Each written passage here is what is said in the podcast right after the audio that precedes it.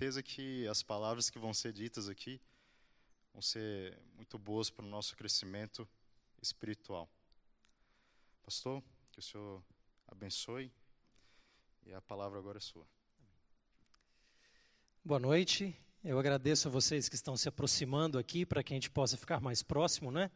E possamos nos enxergar melhor nessa noite que nós estamos abrindo é, uma série de, de acordo com o pastor Jimmy, seis temas sobre a doutrina do santuário. Nessa noite inicial, eu gostaria de fazer algumas reflexões. Eu vou depender da ajuda dos nossos colegas lá de trás para passar os slides, porque eu não tenho condições de usar o, o aparelho técnico por questões que precisam de alguns ajustes aqui, mas vai dar tudo certo no final. Nessa, na, no tema dessa noite, eu gostaria de sugerir algo que vai introduzir a, as nossas reflexões nessa sequência de noites. E esse tema introdutório que eu escolhi se chama a hermenêutica do santuário. Hermenêutica é uma palavra grande e bonita para se referir a uma compreensão. Como que o santuário nos ajuda a compreender coisas. Por meio dele, nós compreendemos outras coisas. Uh, então, em cima disso, eu gostaria só de pedir para passar para o próximo slide. É, o primeiro item dessa hermenêutica do santuário nos diz que a doutrina do santuário ela é central para a teologia adventista. Isso nós afirmamos categoricamente, sem nenhuma dúvida, de que sem a doutrina do santuário, a teologia adventista não é teologia adventista, não é compreensão adventista. Dito isto, do ponto de vista teológico do Adventismo, eu tenho as minhas preocupações em relação à compreensão popular que os adventistas em geral têm. Eu tenho a impressão de que se nós tirarmos ah, o tema do santuário da compreensão popular, não faz diferença nenhuma. Uma pessoa, um adventista normal, às vezes, se ele não entende alguma coisa do santuário, para ele não faz diferença nenhuma. Porque a única diferença que ele tem em relação a outras igrejas é que ele guarda o sábado, ele crê que os mortos morrem mesmo, ele come algumas coisas diferentes dos, do, das outras pessoas de outras igrejas, e basicamente isso daí. Passou disso, já está tudo igual. Não é? Quando, na realidade, a doutrina do santuário é a base para fazer qualquer diferenciação inclusive para entender o sábado, entender o regime alimentar, entender todos esses outros aspectos que nós mencionamos.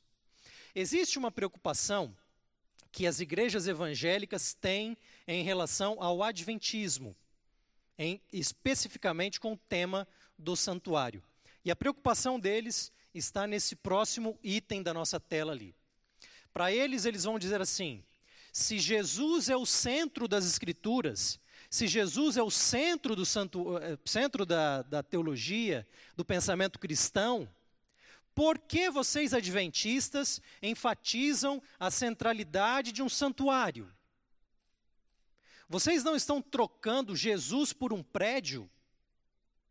Nós estamos em tempos de uma nova aliança, aonde o que interessa é Jesus Cristo no nosso coração. E me parece que esse tipo de pensamento, ele permeia não apenas a crítica evangélica ao adventismo, mas permeia também a compreensão de muitos adventistas em relação a como nós devemos compreender as escrituras, como nós devemos compreender a teologia adventista. E eu gostaria de sugerir para vocês um exemplo, e eu vou pedir para passar mais um. Uh, quando eu estava no processo doutoral, na, nos anos que vivi na Andrews, uh, é normal que a gente dê algumas aulas para o mestrado. Eu estava dando uma aula no mestrado lá, e, e a aula dizia respeito a doutrinas uh, da igreja. Não é? Essas doutrinas eram divididas em dois semestres. Então, tinha doutrinas parte 1, primeiro semestre, doutrina parte 2, segundo semestre. E aí, e aí a gente dava uma geral em todas elas uma perspectiva teológica. Eu comecei a explicar algumas coisas de doutrinas, normalmente a primeira aula eu uso para motivar os alunos para que eles estejam animados para a continuidade dos temas. E aí, depois da aula, uma senhora de mais ou menos uns 30 e poucos anos me procura na sala e fala assim: Olha, professor, eu estou muito desanimada com essa disciplina. Vou ser sincera com você. Mas está desanimado? O que está vendo? Qual é o problema?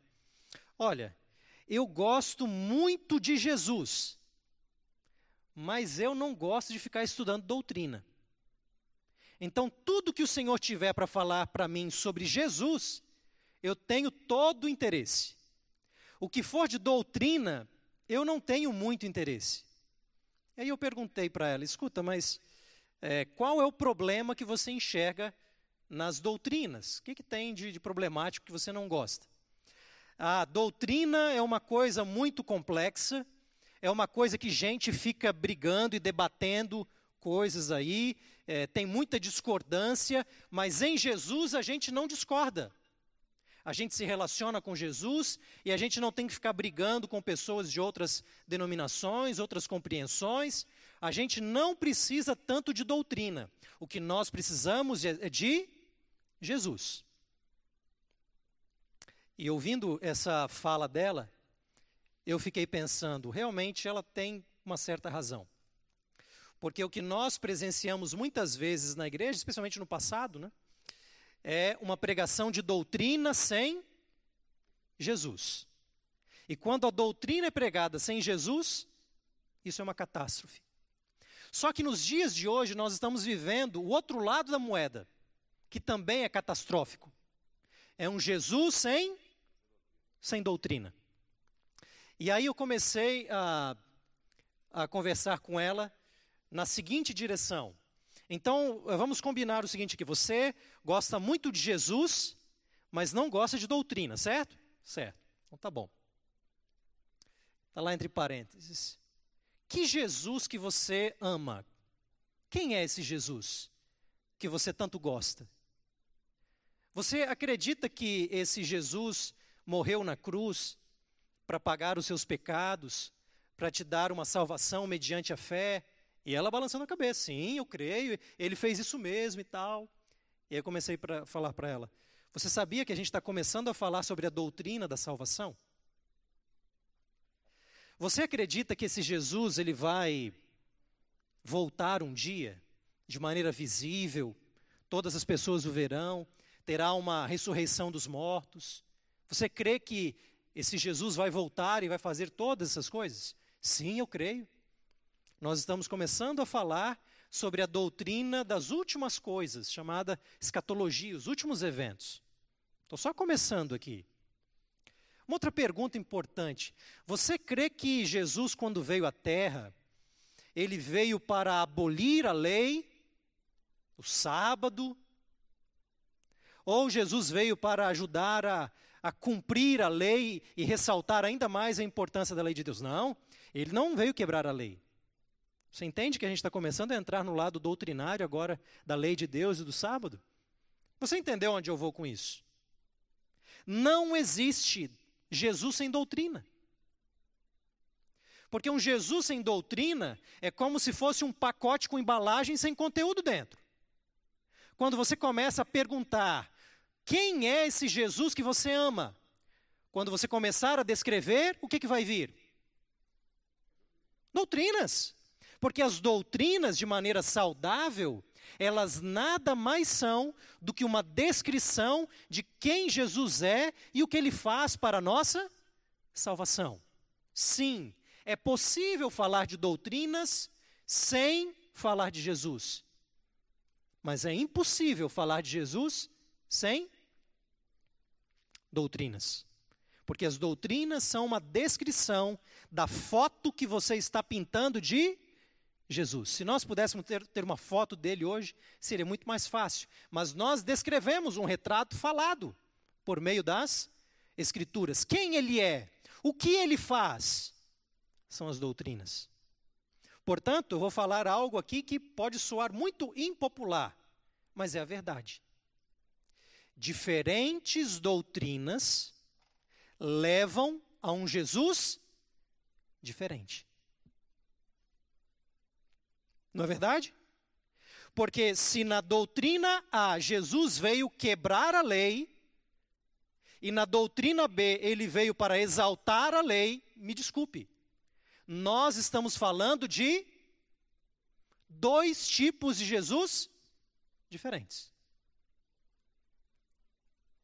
Então, a diferença doutrinária, em geral o pessoal não gosta de falar sobre isso, porque a imagem geral é que Jesus sempre une, não, não tem discordância, mas quando nós descrevemos doutrinariamente quem Jesus é e o que ele faz, e encontramos diferenças doutrinárias entre denominações, o que nós temos no fundo é um quadro diferente de Jesus.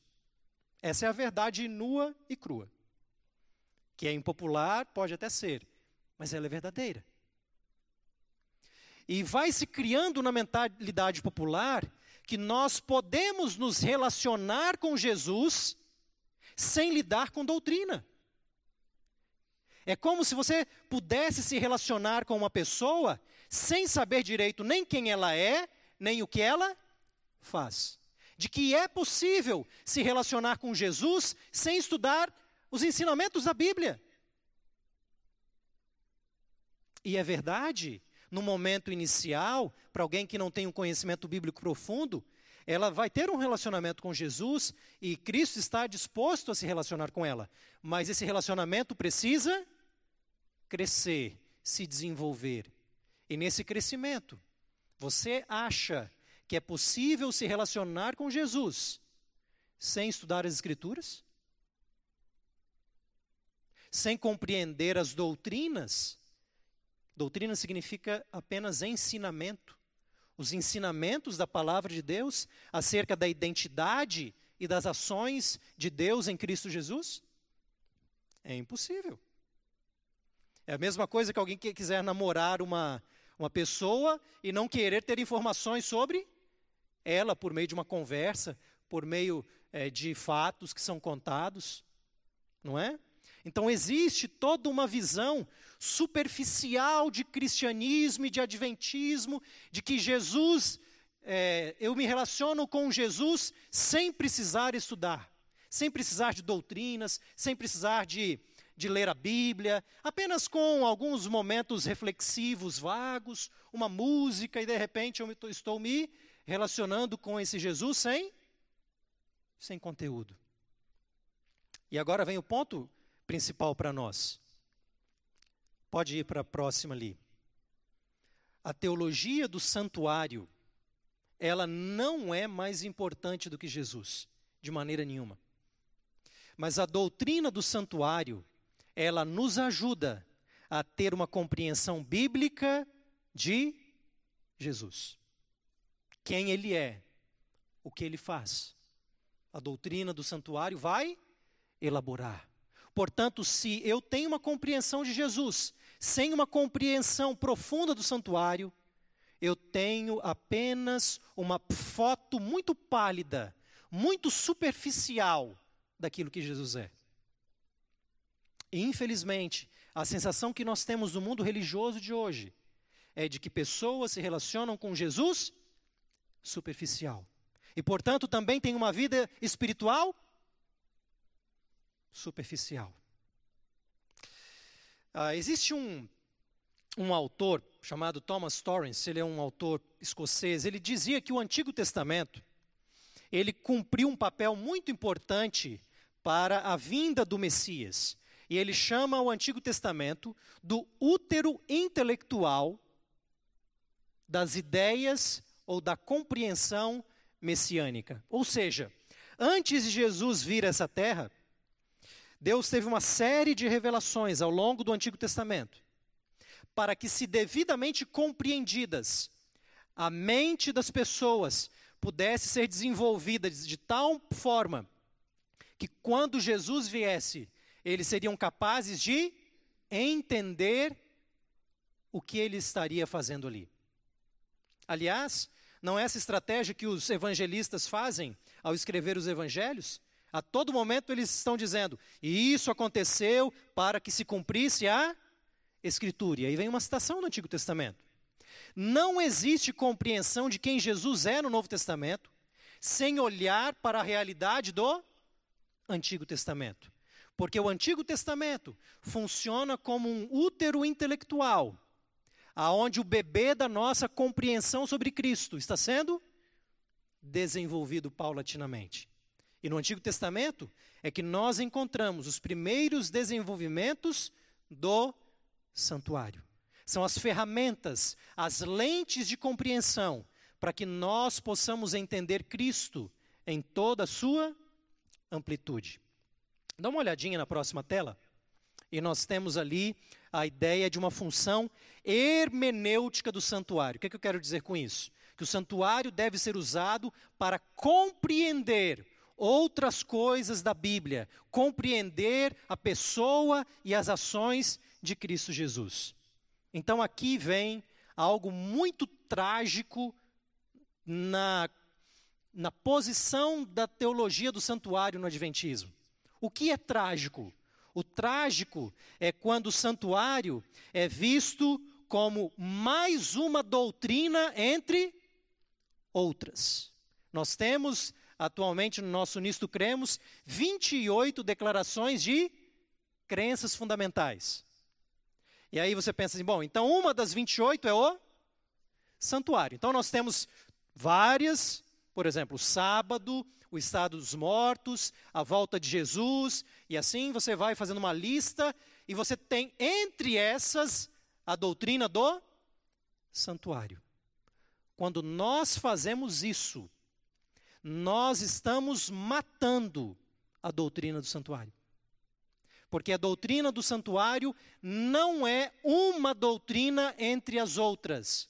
A doutrina do santuário é a doutrina pela qual nós entendemos todas as outras. Isso é a chave do Adventismo. Ele olha para todas as doutrinas da perspectiva do santuário. Isso é função hermenêutica. Isso é a função do santuário me ajudando a compreender todas as outras doutrinas. Mas quando nós colocamos o santuário como mais uma doutrina entre as outras, nós matamos o santuário e matamos a teologia adventista. Aí sim, a nossa diferença vai ser: eu guardo o sábado, ele guarda o domingo. Eu não como carne de porco, ele come. Vai ser só isso. Mas a teologia adventista, na sua inteireza, é diferente, por causa das suas lentes, por causa da sua compreensão, por meio do santuário. Quanto mais nós perdemos essas lentes, mais a nossa compreensão fica parecida com a compreensão de outros movimentos evangélicos por aí. E as diferenças são cada vez menores. Antes, dificilmente você via alguém que era um adventista roxo, deixar a igreja e se tornar de uma outra igreja. Mas infelizmente hoje é meio que comum, não é? As lentes foram embora. E aqui nós temos um problema muito sério. O santuário é a janela pela qual nós entendemos outras coisas na teologia. É uma placa indicativa. Ah, é, eu, na primeira vez que eu visitei a Rede Novo Tempo para fazer a gravação de alguns programas, eles me deixaram, e eles fazem isso em geral, eles hospedam as pessoas no, no hotel em São José dos Campos, não em Jacareí. E na minha primeira vez ali, eu fiquei assim, me perguntando, será que não tem hotel em Jacareí? Mas estão levando para São José, São José é uma boa cidade, vocês conhecem bem. Aí eu perguntei, conversei com alguém ali, e ele me deu uma resposta curiosa. Eu acho que ele não é de Jacareí. E eu acho que se alguém é de Jacareí e ouve ele falando isso, não vai gostar. Aí ele falou assim: Olha, Jacareí tem doa duas coisas muito boas. A primeira delas é a Novo Tempo. E a segunda delas são as placas para São José. Aí, quando eu ouvi isso, falei: Puxa, que interessante, não é? A doutrina do santuário não é um fim em si mesma, como as pessoas olham para os adventistas e falam: vocês são um pessoal muito estranho. Jesus é o centro das coisas, não o santuário. Você entende as coisas por meio de Jesus, não por meio do santuário. Mas para nós, o santuário não é um fim em si mesmo. O santuário não é a cidade principal. O santuário é apenas uma placa indicativa apontando para Jesus, descrevendo melhor quem é Jesus. Vamos olhar essa passagem que vem do grande conflito para você perceber como que isso que nós estamos falando agora é fundamental para o espírito adventista, para a compreensão adventista. E o texto vem do grande conflito, página 423. E Ellen White diz o seguinte: O assunto do santuário foi o quê? A chave que desvendou o mistério do desapontamento de 1844. Até aqui tudo bem, não é? Todo mundo já conhece bem a história do Adventismo e a doutrina do santuário é a doutrina que vai mostrar que o Adventismo não estava errado nas suas intuições principais. Mas agora vem um elemento ainda mais importante. O que, que essa chave fez? E ela continua. Essa chave revelou, coloquei em inglês embaixo para você que entende inglês observar, que mais literalmente essa chave abriu para a visão ou revelou um conjunto completo de verdades ligadas harmoniosamente entre si. O que a compreensão do santuário fez com os primeiros adventistas? Não apenas explicou o desapontamento, mas explicou todas as verdades bíblicas que foram por meio do santuário conectadas de forma harmoniosa. Eles puderam entender o todo do ensinamento bíblico, o todo do pensamento bíblico, o todo do pensamento adventista, todas as verdades, não de maneira individual ou separada, mas todas elas conectadas de maneira harmoniosa entre si. Aqui está a lente, a função hermenêutica, a função de compreensão de tudo por meio do quadro do santuário. Isso mostrou que a mão de Deus dirigira o grande movimento do adventismo, do advento, e apontara novos deveres ao trazer a lume a posição e a obra do seu povo. Entendeu-se não apenas a mensagem adventista, mas por meio do santuário, entendeu-se também o que é adventismo. O que nós estamos fazendo nessa igreja? Qual é a nossa posição na história desse mundo? E qual também é a nossa obra? Qual é o nosso dever? Ou seja, a gente entende nós mesmos como igreja por meio das lentes do santuário. Nós entendemos tudo o que nós somos por meio do santuário. Por isso, quando nós tiramos as lentes, nós deixamos de pensar de maneira adventista, de maneira bíblica, porque é o santuário que precisa nos dar essa compreensão. Bom, nós vamos avançar agora eu vou apenas mostrar para vocês um esboço daquilo que vai ser a continuação da nossa conversa nos próximos domingos. Nós vamos tentar ser bem bíblicos, observar compreensões bíblicas importantes que se levantam por meio de um estudo do santuário. Eu, particularmente, quando comecei a estudar essas coisas, a minha vida espiritual, ela, ela não é perfeita, mas ela ficou melhor, certo? Então, nós vamos avançando, nós vamos compreendendo melhor. E eu gosto muito de estudar o livro de Êxodo, da perspectiva do santuário, porque em Êxodo que nós entendemos não apenas a estrutura do santuário, mas o relacionamento de Deus com seu povo, que nós chamamos de aliança, por meio do santuário. Quando em Hebreus nós vamos ler depois nova aliança, se nós não tivermos uma boa compreensão de Êxodo, Hebreus não vai fazer muita diferen diferença na nossa mente. Quando nós vamos para o livro de Levítico, um outro capítulo para nossa, para nossa compreensão, nós entendemos as práticas rituais do santuário. Em geral, no ano bíblico, essa é a hora de você pular. Não é verdade? Ixi, muita informação aqui sobre carneirinho, sangue, traz para cá, traz para lá. A suma é, tudo isso aponta para Cristo. Isso os evangélicos fazem muito bem.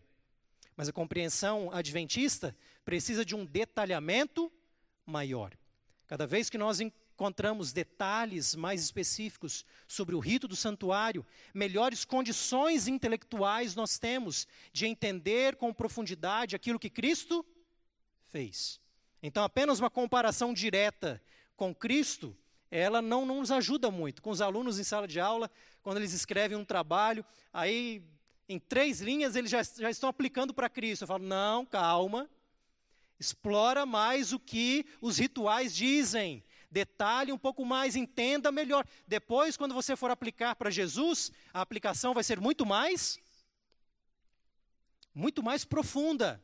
Está muito superficial. Você joga tudo para Cristo e você nem estuda o que o livro de Levítico tem a dizer. Então nós vamos gastar algum tempo com Levítico também. Salmos. Você sabia que os Salmos são uma coleção de livros sobre o santuário? Onde que os salmos eram usados? Eles eram cânticos do templo, era o nosso inário de igreja da época. Os salmos estão repletos de uma música, uma poesia que entende as realidades de Deus por meio das lentes do santuário. Vou mostrar para você uma delas para a gente terminar a nossa mensagem hoje. A experiência religiosa, a oração, a adoração, tudo em Salmos parte da perspectiva do santuário. É claro que Daniel e Apocalipse não podem ficar de fora, não é? Estamos estudando coisas acerca do tempo do fim, e o santuário é central para entender as profecias. Nós vamos também explorar um pouco disso. Finalmente, Hebreus, para nós entendermos o que Cristo faz hoje muitos sermões, muitos ensinamentos sobre o que Cristo fez na cruz do Calvário, sobre o que Cristo fez nessa terra, que são bonitos e importantes, mas pouco nós ouvimos sobre o Cristo de hoje. Não é verdade?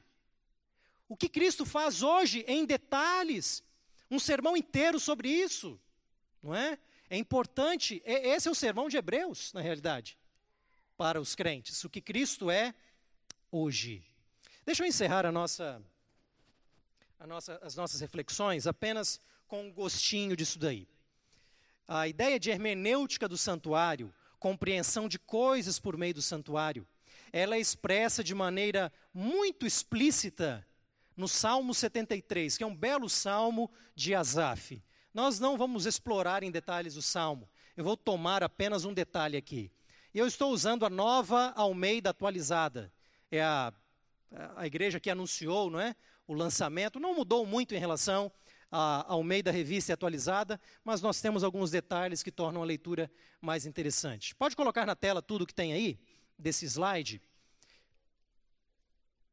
E o texto começa uh, mais ou menos assim. Pode colocar mais um pouquinho. Então, só está faltando um. Isso, isso aí. Aqui nós temos um quadro geral do salmo inteiro ele começa lá no verso 1 dizendo: De fato, Deus é bom para com Israel, para aqueles que têm o coração limpo. Essa é a tese geral do salmo. Mas quando ele entra no verso 2, ele começa a falar não de uma tese geral, não de uma ideia geral que todos têm. Ele começa a falar dele mesmo. E ele fala assim: quanto a mim, porém, olha, eu não sei se Deus é tão bom assim. Porque quando eu olho para os ímpios, quando eu olho para esse pessoal que não leva nada a sério, eles não têm mensagem de saúde, e eles não ficam doentes. Eu estou aqui com meu regime estrito e estou doente, não é?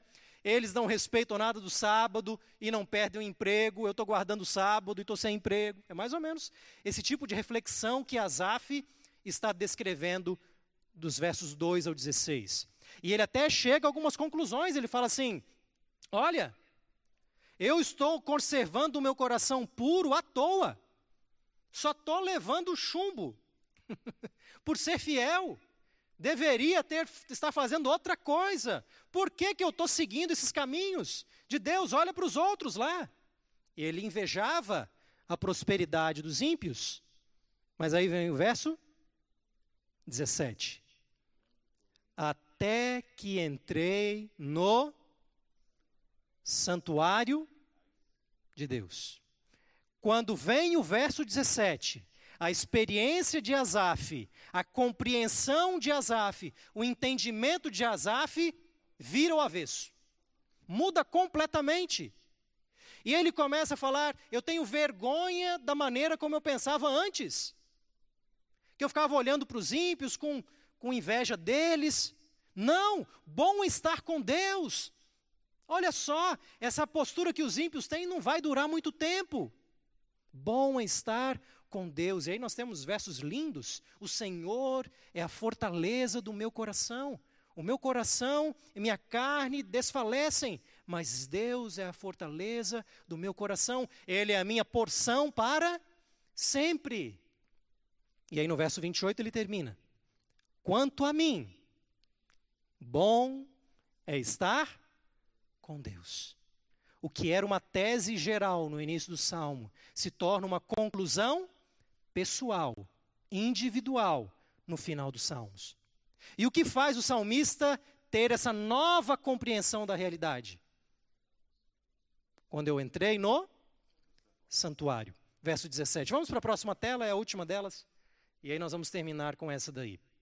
Vamos ler ali, olha. O ponto da virada no salmo é até que entrei no santuário de Deus e descobri qual seria o fim deles. Deixa eu colocar algumas coisas estranhas para vocês ali na tela, mas vai ficar fácil. A linguagem descobrir, põe mais uma ali. É a linguagem aviná do, do radical hebraico bin, que, quer, que significa entender, compreender, ver. Se você pega a nova versão internacional, ele vai traduzir como compreendi o fim deles. Se você pegar a revista corrigida, nova tradução na linguagem de hoje, Bíblia de Jerusalém, eu compreendi a situação deles. Se você pega a revista atualizada, vai dizer assim: eu atinei, eu me dei conta, eu comecei a perceber, eu enxerguei. E o salmo nos sugere que ele não apenas entendeu coisas a, a respeito do, dos ímpios, ele entendeu coisas a respeito dele mesmo, da sua relação com Deus. No santuário, ele aprendeu coisas como Deus é justo. Ele não vai deixar um justo desamparado. Mas ele viu essas coisas. Ele entendeu essas coisas. Porque um dia ele entrou no santuário de Deus com o coração e a mente abertos para esse tipo de situação. A visão que ele teve do santuário, nós não sabemos exatamente o que ele viu, mas o santuário exerceu papel preponderante para que ele tivesse uma nova compreensão, uma nova visão, um novo entendimento de toda a realidade, de quem Deus é, de como Ele lida com os ímpios, como Ele lida com os justos, o que, que Deus vai fazer na história desse mundo. Tudo isso teve uma nova perspectiva por meio do santuário. E assim também deve ser a doutrina do santuário no meio adventista.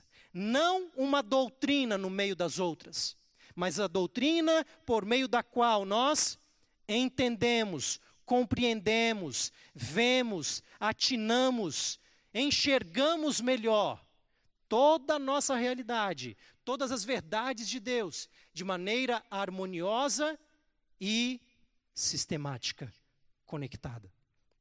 Que nós possamos ter esse presente de Deus na nossa vida, que é a bênção da teologia adventista, que nós possamos estar juntos também ao longo dessa série, para que nós não tenhamos apenas uma compreensão meramente cognitiva, mas uma compreensão de nosso coração.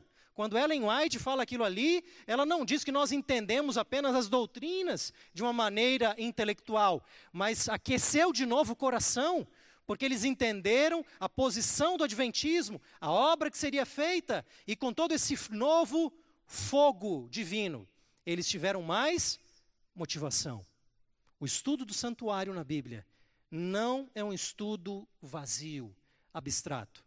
Você não vai sair diferente, você não vai sair igual depois de estudar em mais detalhes a doutrina do santuário. Nós entendemos melhor e por isso podemos ter um relacionamento melhor com Jesus Cristo. Nós temos um tempo de perguntas, não é? Alguns minutos.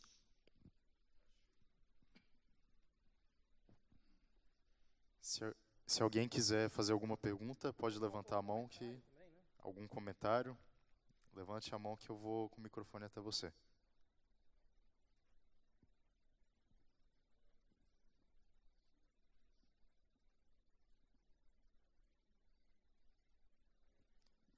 Bom, se não há perguntas, pastor, pode encerrar com a sua bênção, okay. uma oração. Vamos orar então? Vamos colocar em pé.